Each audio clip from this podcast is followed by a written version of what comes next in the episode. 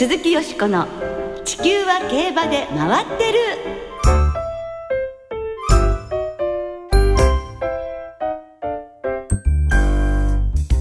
皆様こんばんは。お元気でいらっしゃいますか？鈴木よしこです。地球は競馬で回ってる。この番組では週末の重賞レースの展望や競馬界のさまざまな情報をたっぷりお届けしてまいります。今日も最後までよろしくお付き合いください。今宵ご一緒してくださるのは山本直アナウンサーです。こんばんは。皆さんいかがお過ごしでしょうか？山本直です。よろしくお願いいたします。最近はねもうデータコーナーで本当楽しいね えーあまり触れないでいただけると。ありがとうございます。山本さんですけれども、はい。先週からね福島中京も始まりまして地方出張楽しんでいらっしゃいますか？もう出張そのものも楽しいんですけれども、ええ。行き帰りの新幹線で食べる駅弁の美味しいこと美味しいこと。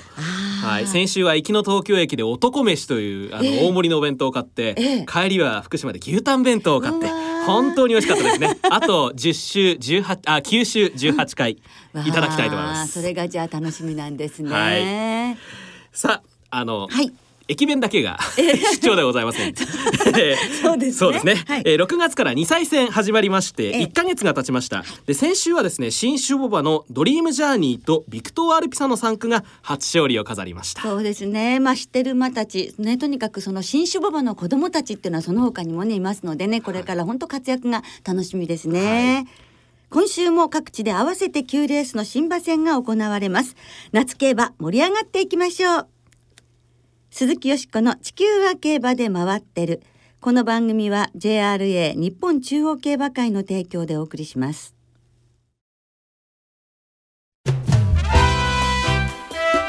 鈴木よしこの地球は競馬で回ってる。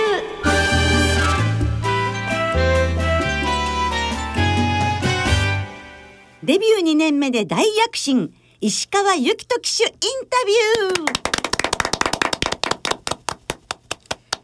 ということで今週と来週2週にわたりデビュー2年目の石川由紀人騎手のインタビューをお聞きいただきます。石川騎手は美穂の相沢厩舎所属の19歳です。デビューした去年12勝を挙げ民放競馬記者クラブ賞を受賞しました。今年は4月に落馬し骨折。およそ1ヶ月半の休養を余儀なくされましたがすでに10勝を挙げています、山本さんは石川由紀人騎手というとどんな印象をお持ちですか？あの検量室で我々取材することが多いんですけれども、大体記者の質問に「はい」か「いいえ」で答えてればいいんですね、まあ、あの記者の皆さんに。大体そういう質問をなるなるべくぶつけるようにしてるんですが、ええ。それだけじゃなくて「はい」その後に必ず理由とか、ええしっかりあの答えてくれるのであの記者は助かるなっていう感じのうん。騎手の一人ですね。ええ。はい。まあそれだけ本当にあの一つ一つのレース馬のことも、あの掴んでらっしゃるっていうともありますね。競馬が好きなんだなっていうイメージが本当にあります。うん。はい。さあそんな石川騎手ですが競馬のこと私生活のことたっぷりとお聞きいたしました。7月1日に小塚アナウンサーと共に行ったインタビューです。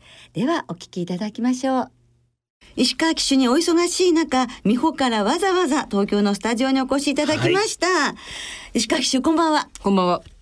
ようこそお越しくださいましたありがとうございます。よろしくお願いします。よろしくお願いいたしますラジオ番組にご出演というのはこれまでにご経験は？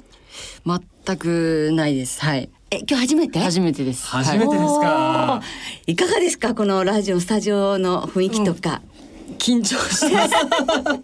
めちゃくちゃ緊張してます。本当レースより？レースの方が緊張します。レースの方が緊張。えそうですよ、はい。もう本当にですからね。あんなもうレースにお出になってる方なんですからもうラジオなんてお茶の子さいさいですのでね。もう楽しんでってください、本当に、はいたくさんお話伺わせていただきます、はい。よろしくお願いいたします、最初の出演がこの曲でいいのかっていう感じはね ありますけどもねぜもう嬉しいに決まってますよね。ねありがたい話ですから。はい。はい。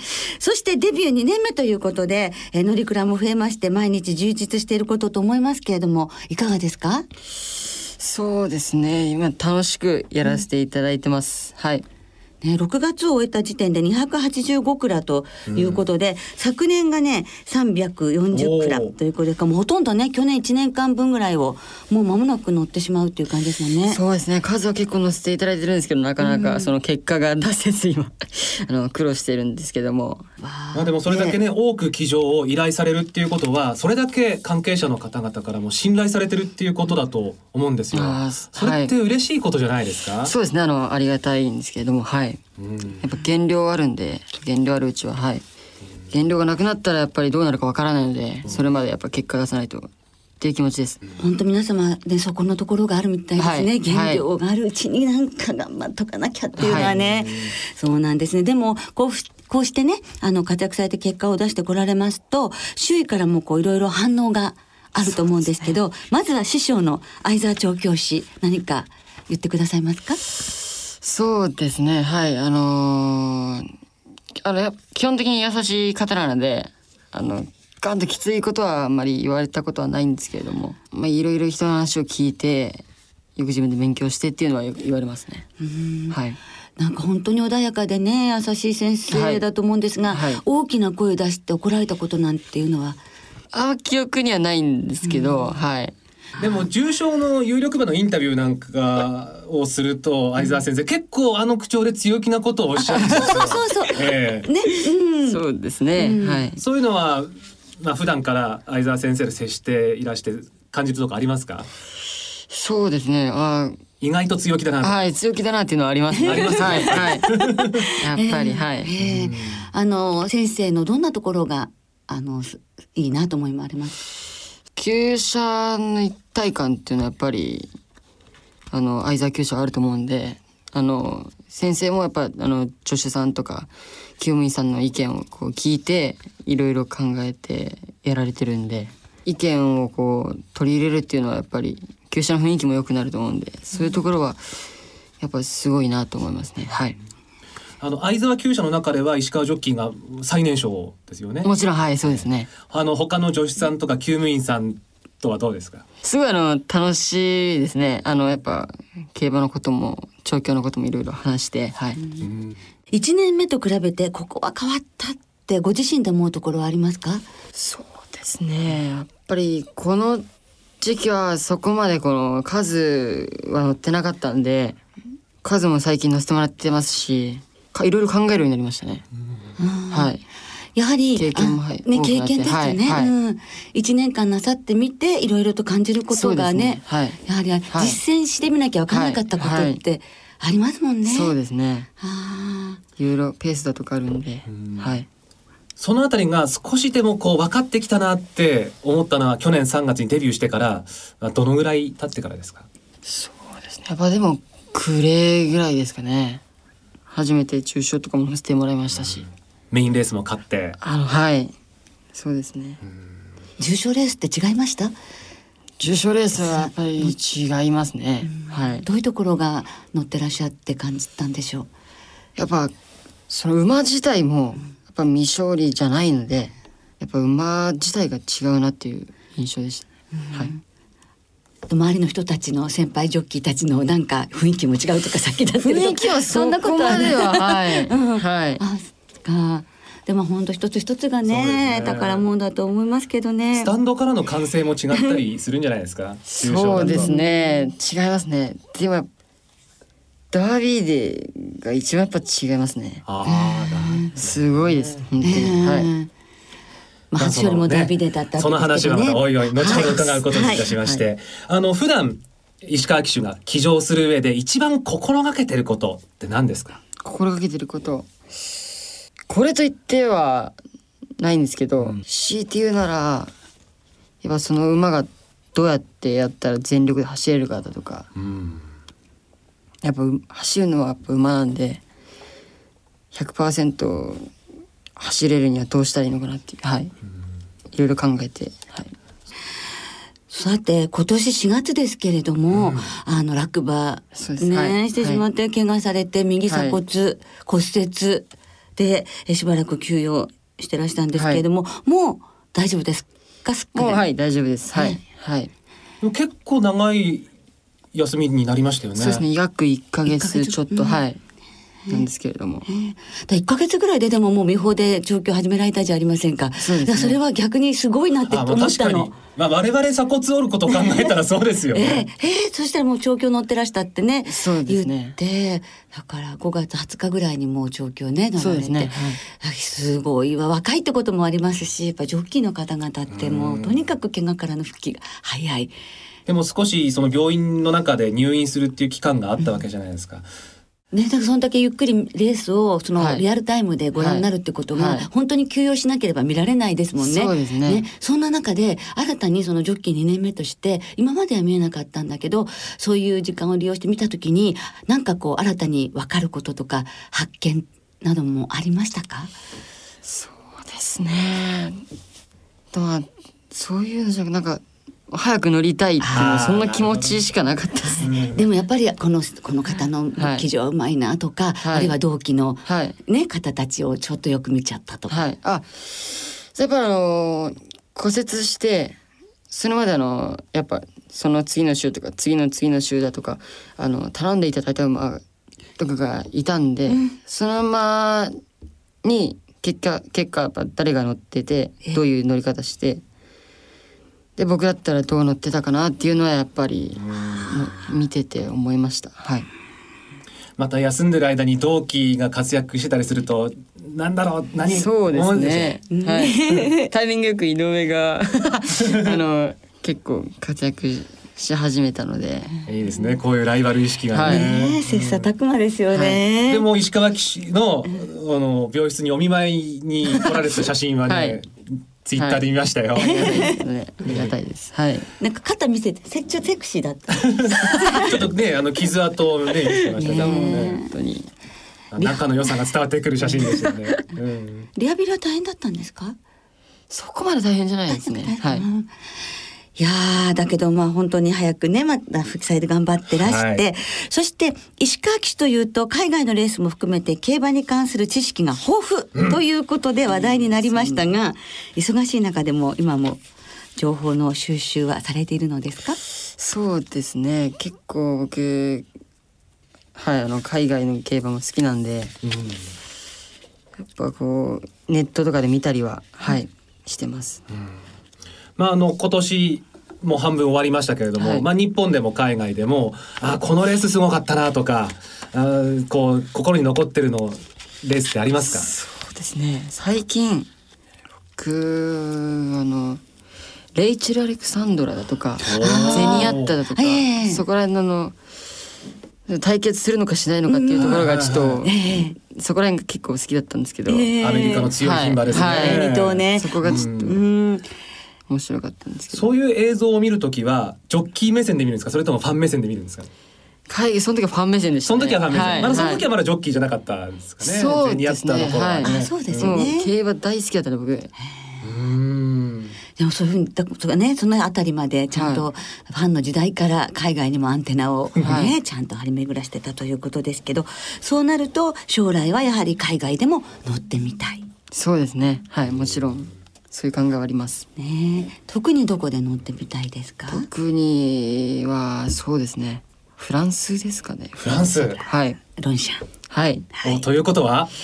凱旋門賞おー。夢なので、ええはい。あえそれはいつ頃からの夢なんですか？そうですね。小さい頃小さい頃っていうのはあれなんですけどまあ競馬に興味持ち始めてそうですね。海外見出してからですかね。えーということは競馬に興味持ってすぐぐらいにもう海外のレースにも興味があった？そうですね。そんな感じですね。競馬興味持ち始めて。日本の馬がどこかの外外国のレースに出たことがきっかけとかありあそういうことですか？それもありますね。凱旋門賞。タップダンス師が凱旋門賞行った時になんか。ええそうですね、はい。95年生まれですからね。ろはい。大気シャトルとあなたシーキング・ザ・パールの時はまだ3歳だし、ね。エルコンドル・パーサーの時は4 4歳歳ですからね。ね、やっぱりそれよりもうちょっと後っていうことなんですね。イルコンドルパスは僕の母親が大好きで、おー。母親もやっぱ凱旋門賞凱旋門賞言ってるんそうでかそうですよね、エルコヌパサのファンだとそうなりますよね、ねえだって勝つかとね思ったぐらいだからね。へえ。そうなんですね。あの最近はあの海外からのジョッキーも短期免許で日本で乗ったりとかされるじゃないですか。はい、はい。それだけ海外に興味がある石川騎手だとねその外国人ジョッキーが結構来日すると、はい。なんかこう話聞いてやろうとか、はい。会話してやろうとか、はい。ありません？あります。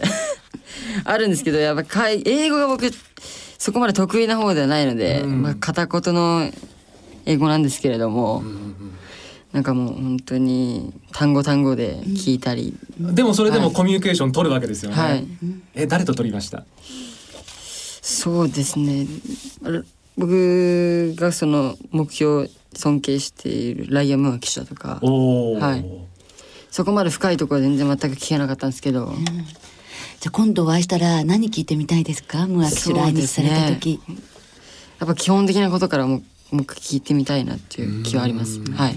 どういうところを尊敬してらっしゃるんですか？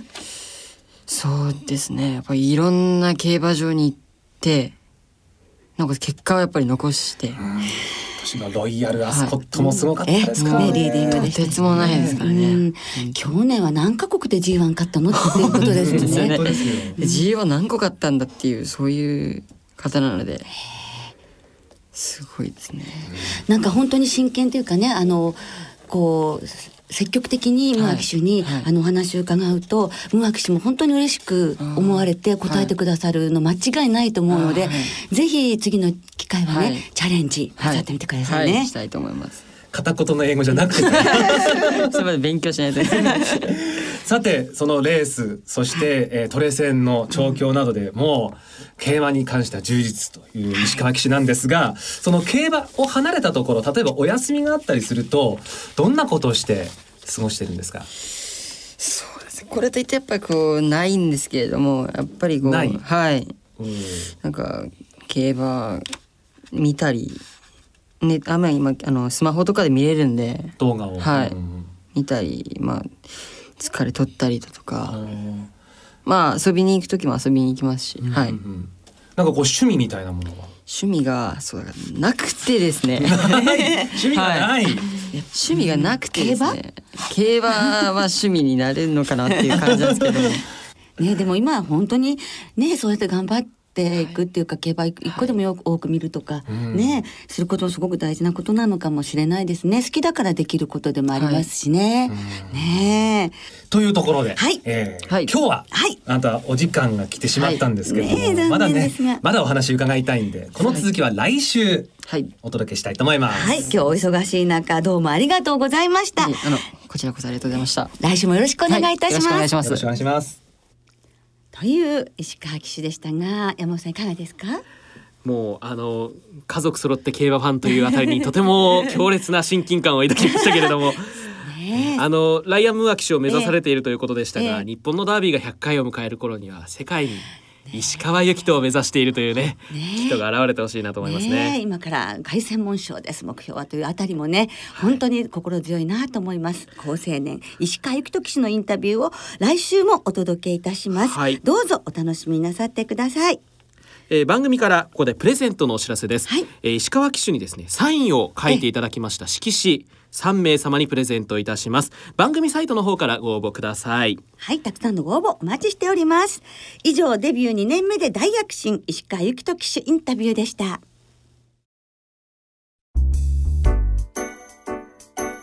鈴木よしこの地球は競馬で回ってる。ここからは週末に行われる重賞を展望していきます。その前に先週の重視を簡単に振り返りましょう。ラジオ日経賞は中段でレースを進めた一番人気のアンビシャスが直線で外から悠々と先頭に立って後続を突き放して圧勝重賞初制覇を飾りましたはい、トップハンで56.5キロも全く問題にせず、メンバー最速の上がり3ハロン34秒3を楽々マーク。力の違いを見せました。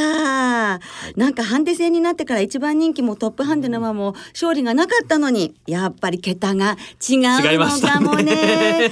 秋は毎日王冠から秋の天皇賞へ向かう予定です。はい、一方 CBC 賞は2番人気の売り売りが直線でうちの馬群を鮮やかにさばいて重賞2勝目を挙げましたはい、こちらも強かったです。父ディープインパクト3区初のスプリント重賞勝ち馬となりました。はい秋は G1 スプリンターズステークスが最大目標ということは、はい同じく藤原秀明厩舎のストレートガールとともに主役を担うことになりそうですね。はい今週は日曜日に福島で七夕賞中京ではプロキオンステークスが行われます。では早速福島の七夕賞を展望しましょう。芝 2000m ハンデの G3 サマー2000シリーズ第1戦です。では今週もレースのデータをチェックしましょう。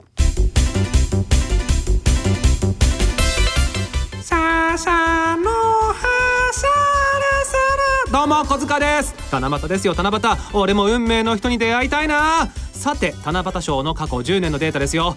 一番人気の副勝率は70%ハンデも重たい方が優勢でボバ千馬の場合ハンデ55キロ未満は副勝率7%なのに対し55キロ以上は27%とその差は歴然。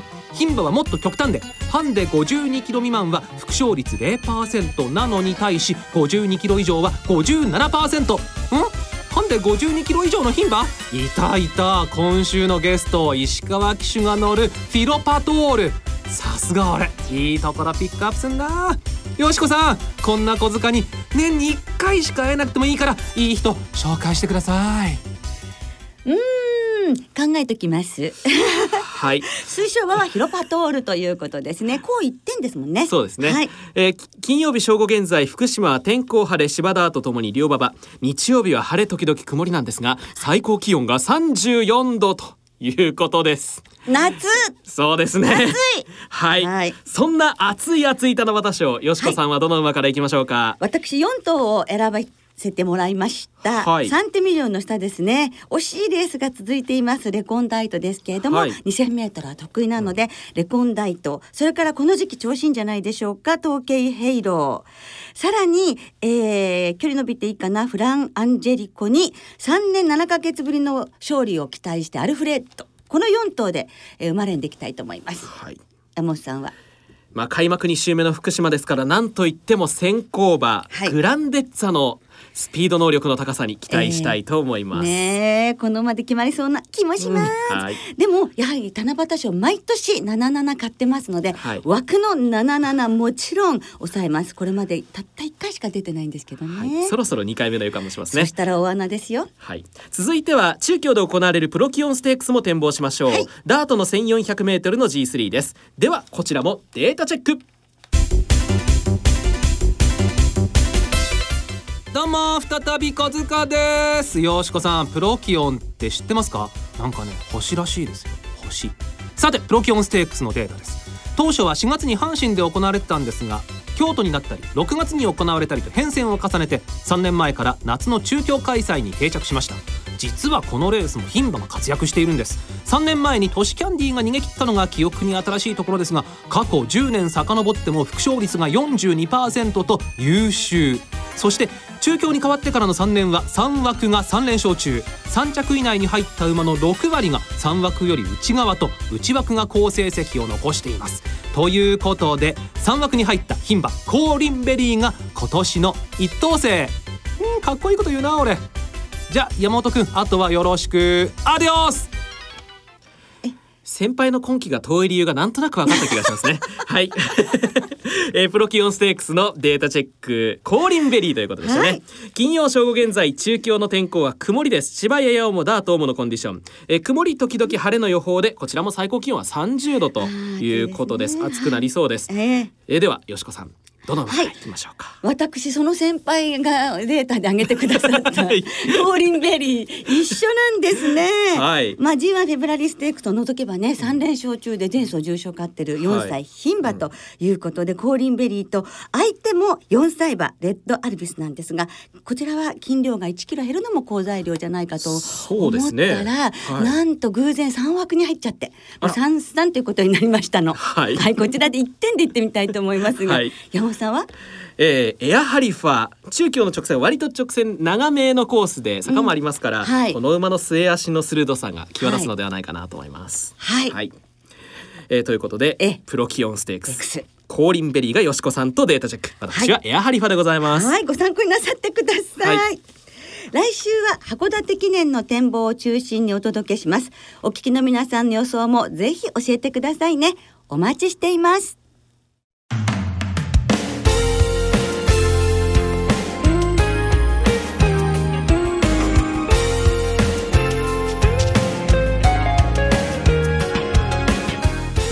そろお別れの時間となりました。今週末も福島中京そして函館の参上開催となります七夕賞の表彰式のプレゼンターは俳優の溝端淳平さんお昼休みにはトークショーも行います。そして土曜日福島競馬場ではレース展望会が行われます。ラジオ日経の雨部長こと中野ライターアナウンサーの出演です。は い雨を呼ぶ男、い。そうですか。さらに日曜日の中京競馬場で行われるレース展望会には未だに大阪に馴染めないって本当？大関俊アナウンサーも登場しますあの競馬場に出かけてですね、えー声をかけていただく分にはいいんですがヤジはやめてください。よろしくお願いします。はい。お願いいたします。では週末の競馬存分にお楽しみください。お相手は鈴木よしこと。山本直でした。また来週元気にお耳にかかりましょう。鈴木よしこの地球は競馬で回ってる。この番組は JRA 日本中央競馬会の提供でお送りしました